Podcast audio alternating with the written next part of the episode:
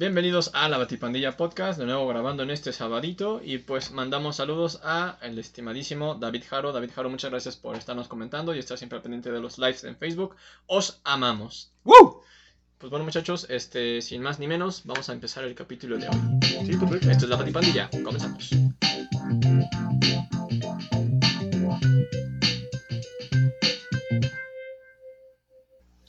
Bienvenidos al capítulo número 15 del podcast de la Batipandilla, el podcast en donde vamos a platicar de todos los personajes de cómics que ya habíamos conocido y ahora queremos saber más y más y más y más y más. Y pues aquí estamos. Me acompañan, como cada semana, Cristina Pacheco y Pati Chapoy. Muy buenas tardes, ¿cómo están el día de hoy? Vamos a visitar una heladería que ya es patrimonio de la humanidad y de Ciudad México. Vamos allá. Y no se pierdan lo que le hizo Belinda Cristian Nodal. ¡Qué horror! Ay, cállate, perra. ¡Bella! ¡Ay, ya! ¿De qué vamos a hablar? Sí, ya. Estamos bien. ¡Fútbol! No, ya en serio, están Raúl y Emiliano. ¿Qué tal, amigos? Emiliano ahora sí está aquí, dos semanas consecutivas, nuevo récord. Hombre, Y pues no sé qué haya pasado, espero que George esté bien. está muy tranquilo. Creciendo. Exacto. Está creciendo. Sí, es, es algo que nunca, nunca creí que llegaría tan lejos. Yo tampoco. Nunca creí que llegara a la situación de tener un George. Nadie. No No sé cómo alguien pudo darle a alguien, a cuidar la responsabilidad de alguien que no sabe cuidarse solo. Exacto. Pero, pero más sin embargo, vámonos. Pues vamos a, a platicar de un personaje bastante popular, un favorito de muchos, que es un gran personaje, villano, antihéroe, héroe, Dios. Dios. Sí. Este spoiler alert. Sí, pero es un Dios. Es que no es que aquí todavía está- apenas está saliendo King in Black. Ah, sí, cierto. Aquí nada más, perdón. Perdón, banda. Spoiler alert. Es un Dios. Se vuelve un Dios. Es más, vamos a avisarles una alerta de spoiler. Porque seguramente se nos va a salir algo. Ujú, Algo, alguna tontería. Y pues para ti, pues muchos spoilers. Simón. Vamos a hablar de el enemigo de Spider-Man, que es un simbionte, Venom, que ha pasado por demasiadas transformaciones, ha demasiado por muchas fases, Muchos personajes. muchos personajes, muchos huéspedes. Yo diría huéspedes en vez lugar de personajes. Sí, muchos huéspedes. Eh, pero ahorita nos vamos a enfocar más a prácticamente dos, que son los principales, y que todo, y si no los conocen muy mal por ustedes. Ujú. Pero para eso estamos aquí. A platicarlo. Mm. Vamos a platicar de la época de Venom, en la que estuvo dentro de, bueno, eh, que estuvo, ¿cómo se dice? Hosteando, Fusionando. Fusionado. Ah. este, con Eddie Brock El cochinote de Marvel. y Don Peter Parker. Antes de empezar esto, Raúl, cuéntame, ¿qué sabes del origen de Venom? Vale, pues tengo entendido que Venom es un simbionte de un este mundo en donde hay otros pinches simbiontes y entonces eh, llega ahí el hijo de J. Jonah Jason. ¡Quiero fotos del hombre araña! Y entonces al momento de llegar a la Tierra, el simbionte se coló en la navecita y pues lo trajo a la Tierra y ahí empezó como a hospedarse en diferentes personas. Necesita este pues comer si no se nos muere el simbionte y es sensible al este a los sonidos, ¿no? Muy agudos. De hecho Mm. por ahí hay una viñeta cuando se le cae a Spider-Man la campana, ¿no? Pues, que fue Más o menos. de lo mejor adaptado de la película Spider-Man 3. Exactamente. Si no es que lo Si no mejor. es que lo único Ajá, bien lo- adaptado. ajá. Cual- Porque realmente Spider-Man 3 es. Es arte. Es, es, Es arte abstracto. Es, es- rupestre. ¿Qué mierda estás diciendo? Yo voy a ver la cineteca de Spider-Man 3. Sale Eric Foreman. Sale Eric Foreman, sí, es Eric Foreman. Sale Eric Foreman, por eso lo sacaron en That 70 Show. Ese fue el primer error. Haber metido a, a Eric a Foreman? Foreman como Sí. Venom, porque tú estás viendo a Venom, pero estás viendo a, a Eric Foreman. Que toda la serie le hacen bromas porque es chiquito, porque es flaquito, y Eddie Brock no tenía que ser. Eddie Brock es- Chiquito ni Sí, flaquito. no. era pues, jugador americano. Jugaba americano. Entonces era un monstruo. eh, Sí, bueno, claro. torote, ¿no? Uno- Mm. 1.90 y. Y se pone todavía más mamado En la serie de los 90 pero fue gracias al simbiote. al. Ah, de hecho, en la serie de los En la serie de 90, los 90 sale ese Brock. Eddie, ese Eddie Brock está basado a lo que, a lo que hicieron originalmente en, con Eddie en, Mm. en los cómics de Spider-Man. Exacto. Es casi igual. Y el origen es muy parecido como el de la serie. La diferencia es que en los cómics en realidad se va a Battle World porque Marvel tenía esta... ¿A dónde se va? Ah, Battle Battle. Battle World. Battle Ah. Porque, Las guerras secretas. Mm. Porque llega un momento en el que Mattel le dice a Marvel así como, oye, ¿quieres juguetes? Y este güey así como de, ja, Siempre. sí quiero juguetes. Siempre. Siempre que siempre quiere juguetes. Y entonces Mattel le presenta la idea a Marvel de hacer un crossover entre sus personajes. Y hay un estudio que dice que los niños en aquel entonces respondían mejor a Secret y Wars, que es a principios de los 80, ¿no? Sí. No, ya mediados. Mediados 80. Ujú. Y entonces ahí cuando crean el maravilloso primer gran crossover de superhéroes en Marvel, que se llama Secret Wars. Es una cosa chula. Está Es- muy bien hecho. Los ochentas. Mm. ochentas, principios de los noventas. No vamos a dar fechas exactas en este momento porque siempre se nos va un año Ujú. o dos y empieza. Y nos ponen en los comentarios, "Niñito, Fue en junio. Pero si ustedes saben, pues pónganoslo y ya saben que siempre contesto. Sí, soy yo. Sí, sí, sí. Este, hicieron ese, ese crossover que fue un crossover enorme. Todos los personajes de, de Marvel, los y populares y no tan populares, Sí. se los llevaron al Battle World para nomás para pelear, para el disfrute de los dioses. Del- ok. Ajá. Porque el chiste era ver cuál era el grupo más chingón para ver quiénes eran los como más fuertes de, de la Tierra. Y entonces iban los X-Men, los Vengadores, Spider-Man. Spider-Man que ya no todavía no- ya era Vengador. No, todavía no. No los- tiene credencial. Ajá. Los Cuatro Fantásticos. Este. Iron Man, que ya no era de los Vengadores. Porque ya era, ya no era Tony Stark. Capitán América, Capitán América. Capitán América, Hulk. Hulk tiene una de sus escenas más icónicas de toda la historia en Sí. Secret Wars, que es donde está agarrando el- prácticamente el mundo. Ajá, y está salvando, deteniéndolo para que no aplasten a todos los demás. No mames. Ajá. Esa tuviste que haberla visto en algún momento. Wow. Sí, na- nada más la pura portada, porque sí es, es famosilla. Sí, esa. Y, des- y dentro del evento enorme que fue Secret Wars, de hecho lo acaba de publicar Televisa hace como que un año. Sí, en un Bueno, tomo de pasta dura, ¿no? Una re- re- re- re- re- reedición de Televisa. La sacaron en un tomo muy padre, Muy caro. 400 pesos. Que 400 pesos para un tomo es muy, en español es muy caro. Pero son 12 números, a la- lo mejor. Son 12, pero aún estaba así. Es que Sí. creo que era como el Absolute. Ah, ok. Traía, traía unos extras. Estaba, y estaba muy padre. Ese no te puedo decir que lo tengo aquí porque no lo tengo. Ah, ¿Es Tengo- eso posible? Es que tengo la Secret Wars en issues sencillos. Ok. Este, pues sí, en- pasan muchos eventos en Secret Wars muy interesantes, de los cuales no vamos a hablar ahorita. Pero dentro de esta historia sale como que los inicios y la creación del personaje De Venom. de Ujú. Venom. Porque como todo en la mercadotecnia y en los cómics y en el anime y en todo, Ujú. un nuevo personaje se crea para poder venderte algo extra. Sí. Es lo que dijo Miriam ahorita. ¿Quieres vender más monos? Ahí te va algo nuevo. Sí, esa de, que, de que vas a venderlo porque es Spider-Man. Además, DC Comics en aquel entonces tenía monos. Y se vendían muy chido. Que eran igual como de 5 pulgadas. Y como Marvel no tenía, pues Mattel le ofreció hacer como esta competencia con monos. Y pues ahí es donde Marvel dijo, va. Y se aventaron su evento de 12 números. Que está, la neta, está muy chido. Está muy, Sí, muy o sea, a pesar de que fue pura mercadotecnia. En los 80 hacían mercadotecnia y hacían historias muy chidas. Bueno, 80s y 90s, todavía como hasta el 2000 y cacho. Pero se, se esforzaban bastante en, hacer un- en hacerte una historia que te atrape. Ujú. Te daban personajes nuevos. Y los, los sucesos de los cómics en aquel entonces afectaban al personaje. Sí, ahí sí tenían como repercusiones máximas. Y yo creo que esta más. Sí, y hay cosas ahorita, ya mínimas, si no es que una o dos cosas todavía que Ujú. vienen de la Secret Wars, de la primera serie de la primera. Ok. Pero, por ejemplo, spoiler. En, en este número 200 de Venom, hay un momento en el que Peter Parker se siente culpable. Porque dice, es que yo traje el simbiote de la Tierra. Le dice, le dice Venom, bueno, le dice Eddie Brock. No, no es cierto. Dice que existían aquí desde, desde antes de la humanidad.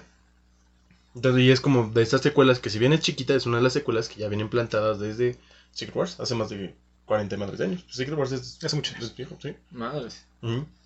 Muchas consecuencias vienen de ahí. De hecho, en el 2016, 17, hubo otra Secret Wars. Que fue igual, Battle World, la chingada. Solo que aquí ya fue un desmadre un poquito más feo. No, aquí, aquí quisieron hacer como la el tributo a las Secret Wars originales, pero hicieron un desastre Terrible. horrible. Sin pies ni cabeza.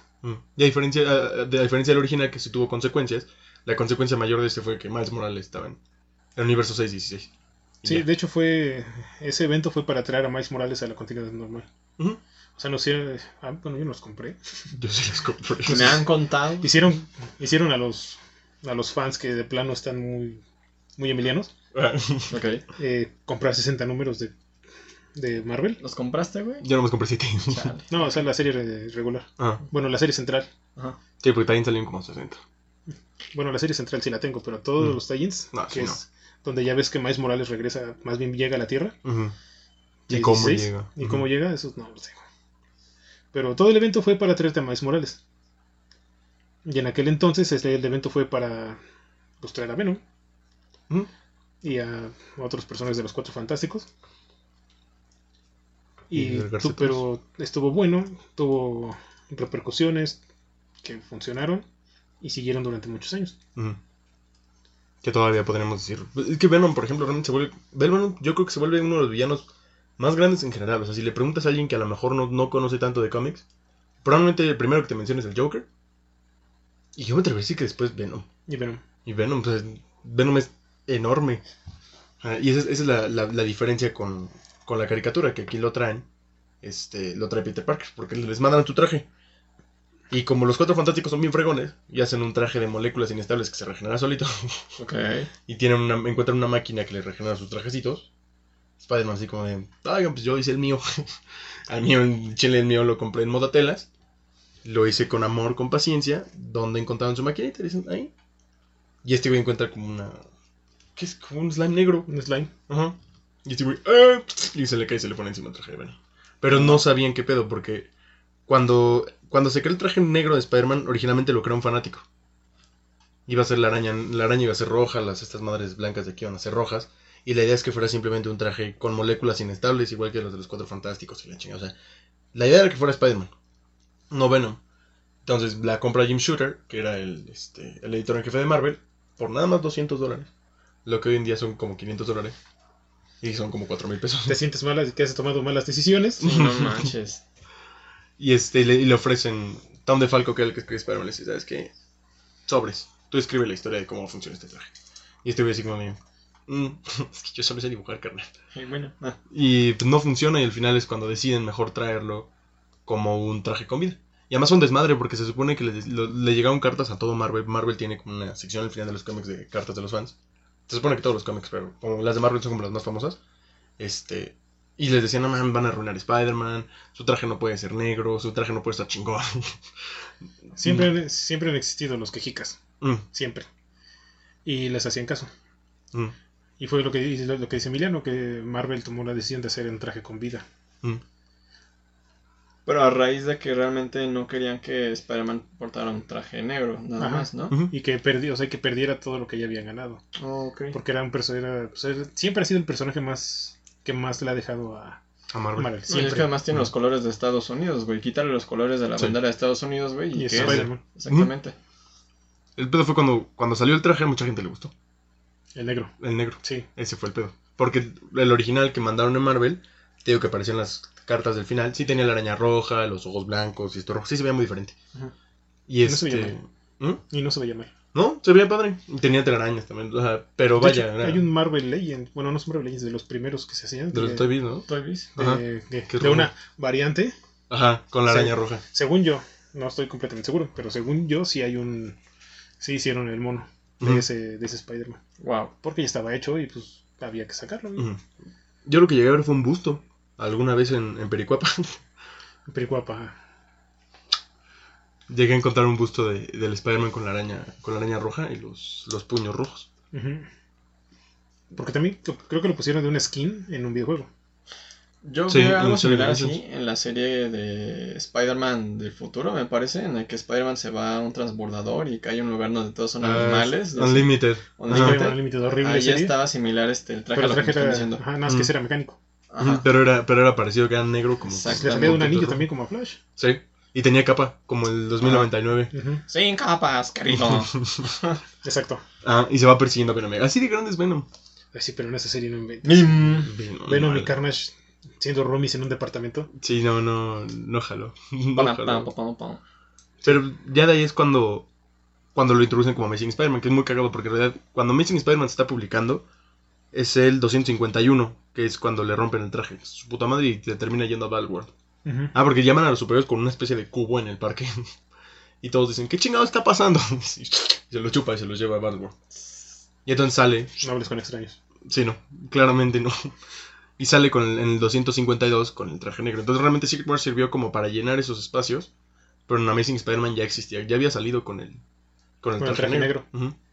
Y por eso se llama The Rumors Are True, porque se supone que todos los fans sabían que iban a convertir a Spider-Man en traje negro. Y fue un cagadero, porque fue como, no puedes hacerle eso a Spider-Man. Spider-Man es muy chido, es buena onda. No puede usar traje negro. Años después, Les gustó.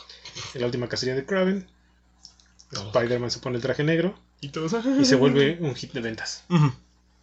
Ya sabes, a la gente no le gusta lo nuevo. ujú. Quieren decir, quiero personajes nuevos, pero no me cambies a mi personaje que ya estaba. Mm. Pero modifícalo para que se vea más chido. Pero no lo cambies. Y ni siquiera fue un cambio tan. O sea, sí fue un cambio muy grande, pero no es como que cambie la actitud Peter No, Parker. al principio no. Al principio no. Cuando recién fue lo de Battle World, que traía el traje negro, seguía siendo Peter. O sea, el Peter gracioso y Peter. castroso. Seguía siendo el mismo güey. Siempre era el mismo, pero todos se quejaron. Y entonces Marvel en 1991, Ujú, por ahí, tomó la decisión de darle vida al traje. ¿Cómo? Mandaron a este... ¿Cómo se llama? ¿Se me fue su nombre? ¿Cómo? ¿A Mr. Fantástico? No, al creador de Venom, Ah, este, a Michelin, Michelin. Michelini. Michelini. David Michelini. Ajá. Y le dijeron, necesito esto, esto, esto y esto. Sálvame del Sálvame. olvido. Sálvame de la soledad. Sálvame. Fue él. Y después Todd McFarlane Mm. metió su cuchara. Ajá. Todd McFarlane es el de Spam. Sí, El de las figuras. sí, sí. Ya del cómic que compramos. o- el del cómic. Vean las noticias Sí. de la semana pasada. Estoy confundido. Los domingos. No. Los domingos solo por HBO Plus. No. que ya va a salir. ¿Qué? Ah, Nani. Es HBO Max. Yo dije, yo inventé una nueva. Ajá. HBO. HBO. Bueno, en fin. Se crea. Empiezan a crear un personaje que va a ser un, una contraparte de Spider-Man. Mm, Y lo es co- completamente. Es un, el traje, más bien, cuando se pone el, el simbionte con los cuatro fantásticos, Mm. el simbionte em- empieza a aprender las, las habilidades de Peter. ¿Qué es el pedo? Y. Peter em- empieza a cambiar su actitud por completo. Mm. Porque lo O sea, no, necesita se- vivo. no, no, no- Se pone a bailar y Mm. escucha panda y así, ¿no? ajá, Escucha, panda. más bien en aquel entonces era Joy Division. Mm. Pero, pero sí cambia físicamente. Se, se deja crecer la, la barba. O sea, cambia Se deja de Parker. rasurar. Ajá. Peter Parker cambia porque el simbionte se está apoderando de su psique. Y deja de dormir. Que eso es lo que están los de Symbiote Spider-Man de ahorita. Se supone que son las historias de cuando Peter Parker está medio despierto o completamente dormido. Porque cuando él estaba dormido, el simbiote se, se despertaba, le ponía el traje Ya es eso y, desmadre. hacía su cagadero. Ajá. Y me solté el cabello. Exacto. Y así es como Venom, así es como Venom empiezan a hacer. Mm. Wow. No fue así de un día para otro, De- Sí, no, tomó, un- así de tomó que un tiempo. le rompió la puerta y todos aplaudieron. No, Ajá. sí, tomó un, No, un tomó tiempo. un, fue un ratote. Y además lo, lo fueron preparando. Fue una evolución completa de Spider-Man con el Black, Black Suits, Con el- con el traje negro, Ajá. a lo que llegó a ser Venom después. Mm. Porque renuncia al traje negro del simbiote. Cuando le dice, le dice Mr. Fantástico, ¡ay! Está vivo y ese güey como, chale. ¿Qué les costaba, qué, le- qué les ¿Te costaba hacer un traje como En la ellos? película le lleva un pedazo del traje al, doc- del traje al Doctor Con Connors. Doctor Connors. Ajá. En la historia original Se lo lleva, se lo lleva a Mr. Fantástico. a Mr. Fantástico. No, es que en la no. serie se lo lleva a Doctor Connors también. Ajá, en la serie también se le dio Doctor Pero en la original se lo lleva a Reed. Ajá. Y se lo quita con una pistola sónica. Como que Rich- Richard hace muchas mamadas, ¿no? Reed Richards tiene toda la culpa y todo, De todo, todo. todo lo que tiene que ver en el universo Marvel. Lo Hasta- peor es que lo más feo. Pues creo que hasta Secret Invasion. Ya después ya como que le bajaron un poquito. Porque Sí. desaparecieron, dejaron de publicar. Pero, Pero- pues sí tuvo mucha culpa de todo. Secret, Secret Wars. Civil War. Civil, Civil War, World War Hulk. Secret Invasion, la primera la guerra Chris Krull, Todo su pendeja culpa. etcétera, etcétera, etcétera. Todo tiene que, todo está ahí metido. Cuando nadie les invade la tierra. Lo de Galactus es su culpa. Ujú. O sea, Alberto, el devorador de planetas. O sea eh, Reed sí tiene, Sí tiene la culpa de todo. Sí, tiene la culpa de todo. De hecho, como lo odio, pero me encantan los cuatro fantásticos. Es un amor-odio muy extraño. Es que es como específicamente Reed Richards, ¿no? Ajá, porque el guapo Ben y John y, sus Storms son y esta. ¿Cómo le dijiste la otra vez? Susan. No, me le dijiste Susan. No me acuerdo. ¿Susi? No, le cambiaste el nombre. No, mamá. no me acuerdo. no. Digo muchas pendejadas. Pero, bueno, a esta. A Susie. Ajá. Ella es chida. Ella es chida. Es muy mala persona. Terrible. ¿A poco? Sí. Sí. Los únicos buenos son la mole y la antorcha humana. No, la mole es un amor. Pero Sue Storm es una Es muy mala persona. Ajá. Solo es como. Es un genio, pero como pendejo. Ajá. De hecho, Valeria. Ajá. tomó, tiene mucho de la, de la actitud de su madre. Y es mierdita. Y Franklin, ¿no? Franklin es. Franklin es. Un poquito su- de todos. Es más de. es- tiene la inteligencia de Reed. Con la actitud de, de Susan, pero como si estuviera criado por la mole. Ah, o sea, con buen corazón. Ajá. Y aquí son los que Cuando los hablemos de Franklin, de Franklin Richards, Va a ser un no, desmadre. te, va- te vas a ir, Sí, no o sea, literalmente vas a ir de nalgas. Es como de los más poderosos, ¿no? Sí. De Marvel, ajá. Sí, sí, sí. Pero ahorita vamos con Venom. Ujú. Ok. Entonces, cuando, cuando estos güeyes le quitan el traje, como el traje es muy resiliente, no deja Spider-Man, que es cuando aparece el Spider-Man 3. Ujú. Que es cuando ya cuando, ya cuando dicen, no, chingues, ya no lo quiero, La campana. lo de la campana. El campanario sí es una escena. Mm. Es, la, es la escena mejor adaptada. Solo que en el traje sí es parecido como la caricatura que tienen como un diálogo interno. Pero, Pero en Pero- Spider-Man 3 no tienen diálogo interno. por eso, pero, o sea, por ejemplo, en el cómic y la caricatura es parecido, ahí sí. Pero en Spider-Man 3 no. No. En Spider-Man 3 nada más son los campanazos. Tobey se Maguire escucha- desnudo. ¡Ah! Ajá. Y ahí es donde, igual, en el cómic está Eddie Brock, solo que en los cómics, Eddie Brock resulta que Spider-Man le jode la vida feo, más feo que en la película. En la película solo lo corren y lo manda a la verga Gwen Stacy. Aquí lo manda a la verga a su esposa, lo corren y este y le da cáncer. No mames. Y por razones que no entiendo le echa la culpa a Peter Parker por eso. Ok. Pero hay como mucho, o sea, hay como mucho más detrás. Porque se- resulta que Eddie Brock descubre un asesino, el Sin Eater, y Spider-Man dice, no. Eh, pero eh, acá el, el odio de Eddie Brock hacia Peter está muy cañón. Sí, pero cabrón. Y además Eddie sabe que puede partir en dos a Peter Parker. Pero a Peter. Parker, pero no sabe que es Spider-Man. Hasta después. Y sí, está la, la escena del campanario está... O sea, las viñetas están bastante... Están muy chidas. O sea, para haber sido noventas, sí llegaron a ser impactantes. Wow. Y son, son de esas viñetas de las que mucha gente se, se queja. Es como, no tienen, no tienen nada escrito. Es como, ¿cómo no? Ahí dice, ¡ah! Es que no tenía que tener nada escrito. Nada escrito, O no. sea, los dos están sufriendo. Ujú. De hecho, Eddie Brock va a la iglesia a confesarse porque se va a suicidar. Y es ahí donde pasa. Pero originalmente, que es muy cagado, la idea de, de Michelini es que iba a ser mujer. ¿Venom? Ajá, la idea original era que iba a ser una mujer embarazada. ¿Qué? Que está pidiendo, su marido está pidiendo un taxi. Pero Spider-Man distrae al No taxista. afortunado. Spider-Man distrae al taxista. El taxista atropella al marido. En ese momento la mamá empieza a tener el niño. Se mueren el marido y el niño. Y ella descubre el simbionte cuando va a la iglesia. Y ella se convierte en Venom. Ah, Esa, ajá, ajá, estaba ajá. muy loco. Y los mandaron a la verga. Dijeron, Sí, qué bueno, no, güey. la bótate a la verga. Era, hubiera sido algo muy fuerte. Aún para la, Aún para la época.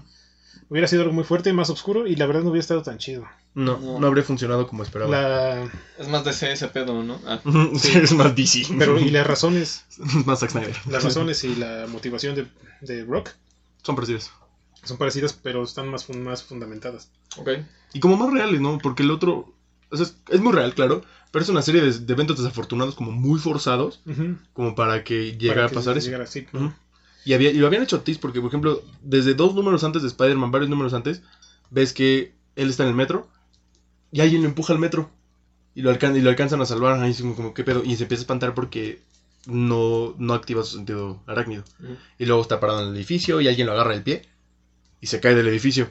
Y una vez más no se activó su, su sentido Suerte arácnido. arácnido. Ah, entonces todo esto son como pedacitos de que alguien que no activa su sentido arácnido lo está cazando.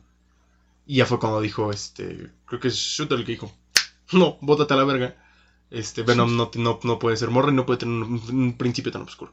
No te pases de verga, hijo. Mm, Y es cuando dice, Brock. va, Eddie Brock. Pues lo sacan de- se lo sacan de las bolas, bueno, órale, Eddie Brock. Y hacen todo el desmadre con Eddie Brock, que, que está muy chido. A mí personalmente me gusta mucho, mi Venom favorito de los 70 que hay, Es Venom. es Eddie Brock. Es el, el bueno, chido. Venom, Eddie Brock. Eddie Brock. Eddie Brock. Venom ha pasado por 30 Medio. Ujú. incluido Deadpool. Incluido Deadpool.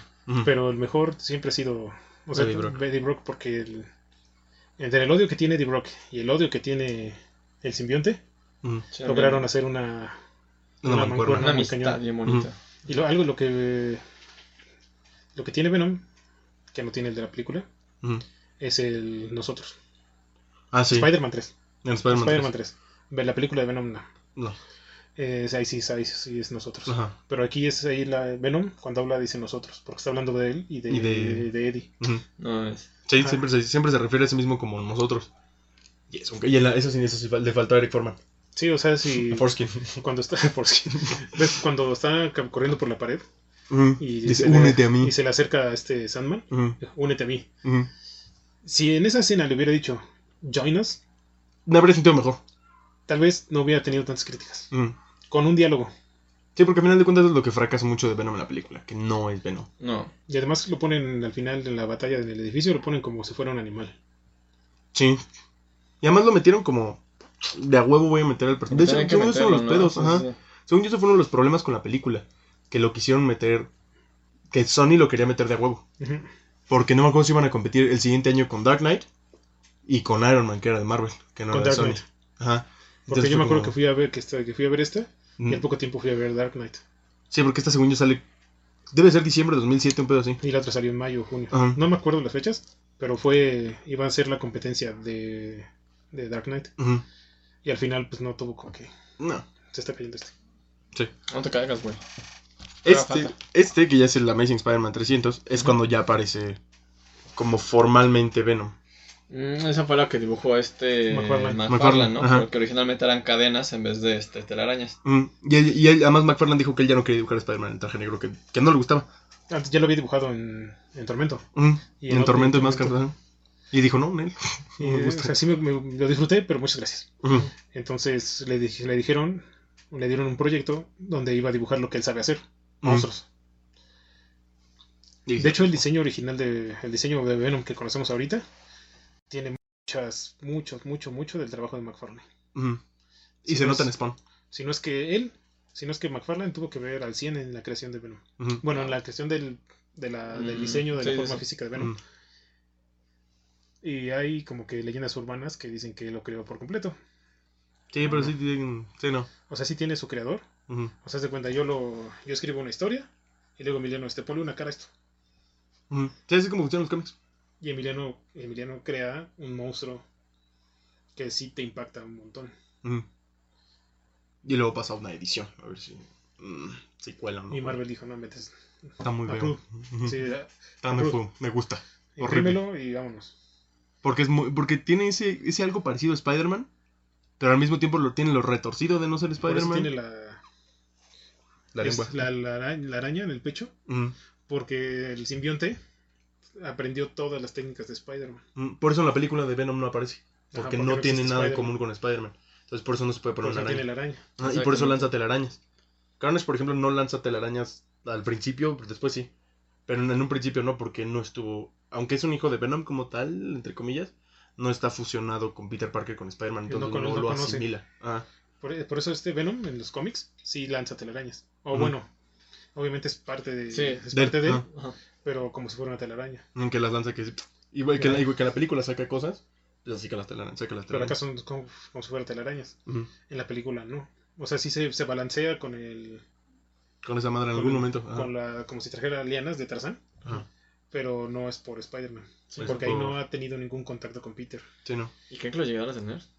Esperemos. Pues con ese desmadre que dicen que la de Tom Holland de esta, la tercera película, hay una teoría que dice que no va a ser el Spider-Verse, sino que más bien va a ser nada más los villanos que se supone que son Alfred Molina, este, ¿cómo se llama este güey? William Dafoe y la chingada, que ahí van a introducir a Venom y que de ahí le va a salir la, La, la araña. la araña blanca, porque sí dijeron que la de Venom es muy importante Ajá. y que sí tiene algo que ver con Spider-Man 3. Pero acá Wow. en, en la película de Venom, como que se brincaron todo esto. Sí, Porque allá ya no es malo.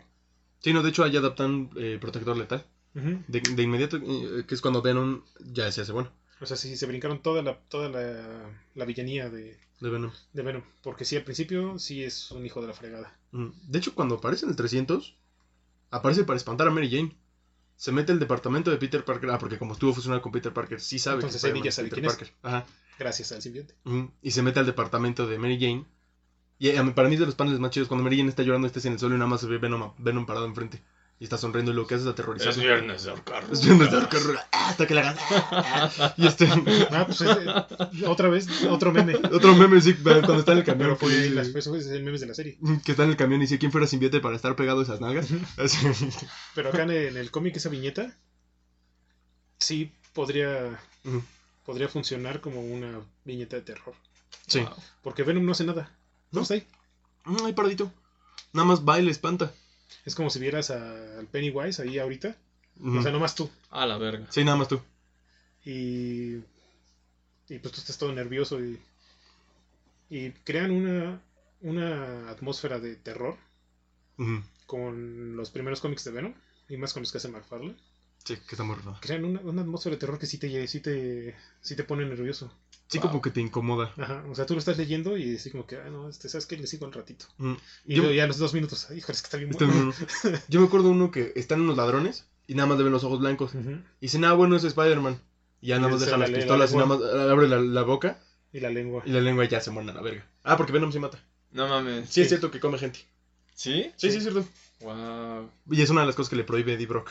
Igual que en la película. Pero aquí le vale. Ah, Es viernes de comer. Ah, no, verdad. En- en un- Aquí, en un principio aquí- le vale aquí mucho. el simbionte tiene como que más, libertad. como es libertad. Y Eddie tiene, tiene también como que su libertad. Mm, Pero la conjunción de los dos Está muy bien lograda. está súper bien porque sí, Mm. sí lograron un villano con, una, con la, la motivación de odiar y matar, tratar de matar a Peter y hacerle la vida lo más miserable que pueda. Y lo logran durante un tiempo. Es, es muy diferente al Duende Verde o, al Doctor Octopus, que sí juegan con él y su plan al final es matarlo, pero Venom representa una amenaza mucho más grande en su momento. Porque, Venom sí sabe quién es, Venom tiene sus poderes, es, es mejor que Spider-Man.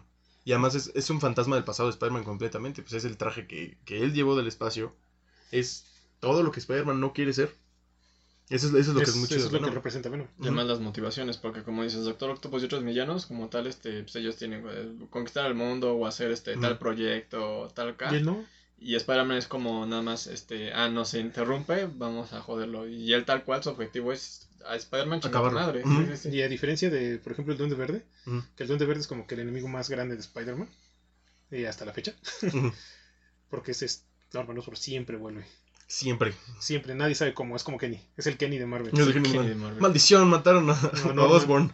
Puta madre. ya está, así es, es- espérate, luego regreso. Mm, Bueno, la diferencia entre el Duende Verde de aquella época y Venom es que Venom quiere matar a Peter, mm. quiere hacerle la vida miserable. El Duende Verde, y él sabe quién es, y el Duende. Verde quiere matarlo, hacerle la vida miserable, pero no sabe a quién hacerle la vida miserable. Mm.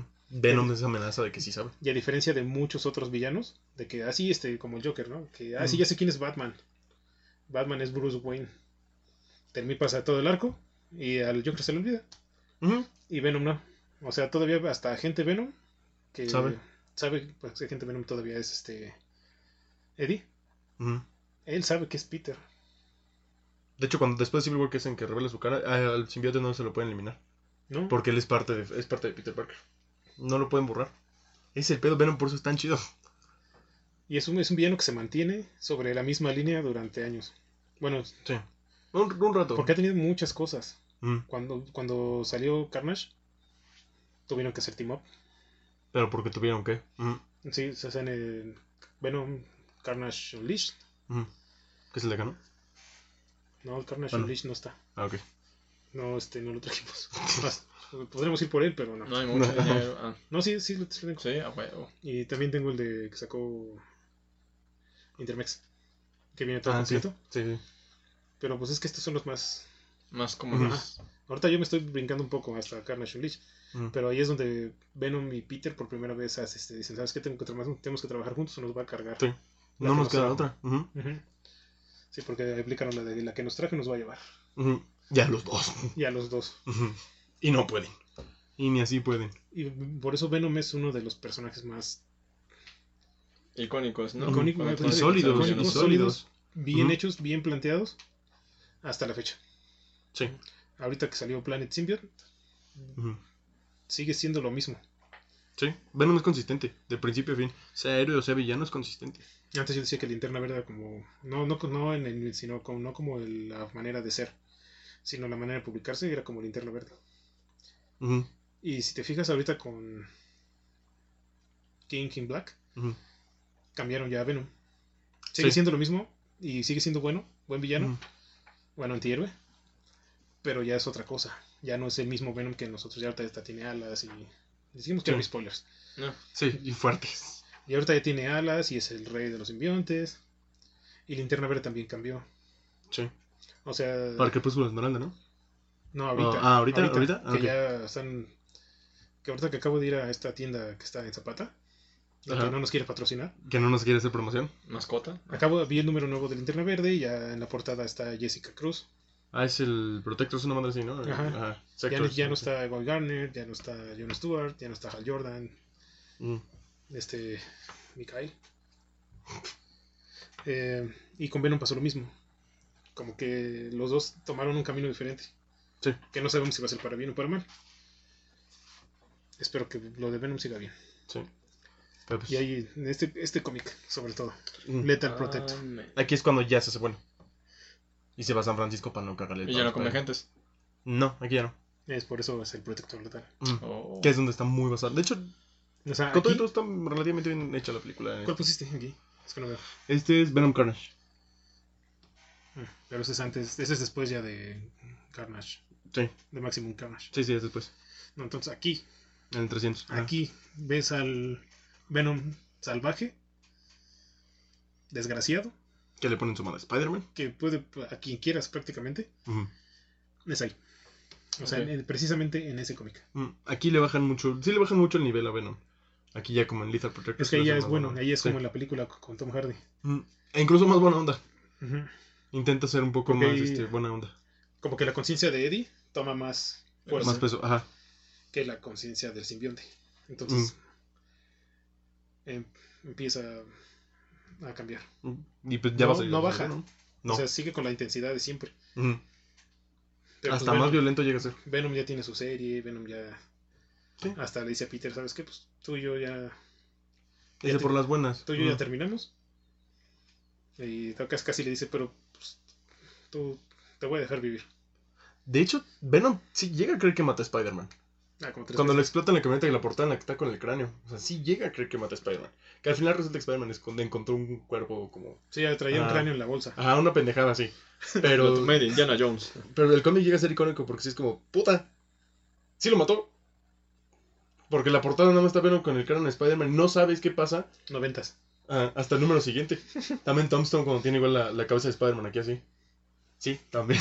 Thompson, o sea, Kraven. Sí, todos intentan en su momento pensaron que mataron a Spider-Man. El mejor fue Kraven. Sí. Para mí, o sea, Mm. sin quitarle el peso a Venom, la muerte de, de Spider-Man en la última cacería de Kraven Está muy rufado. ha sido la mejor porque Kra- Kraven sí lo mata. Sí, sí lo mató. No mames. O sea, sí, lo, sí, le- sí mata a Peter. Wow. ¿Y luego qué pedo? Chan, chan, chan, eso es para otro episodio. Ah. Es para otro episodio. No Porque esto.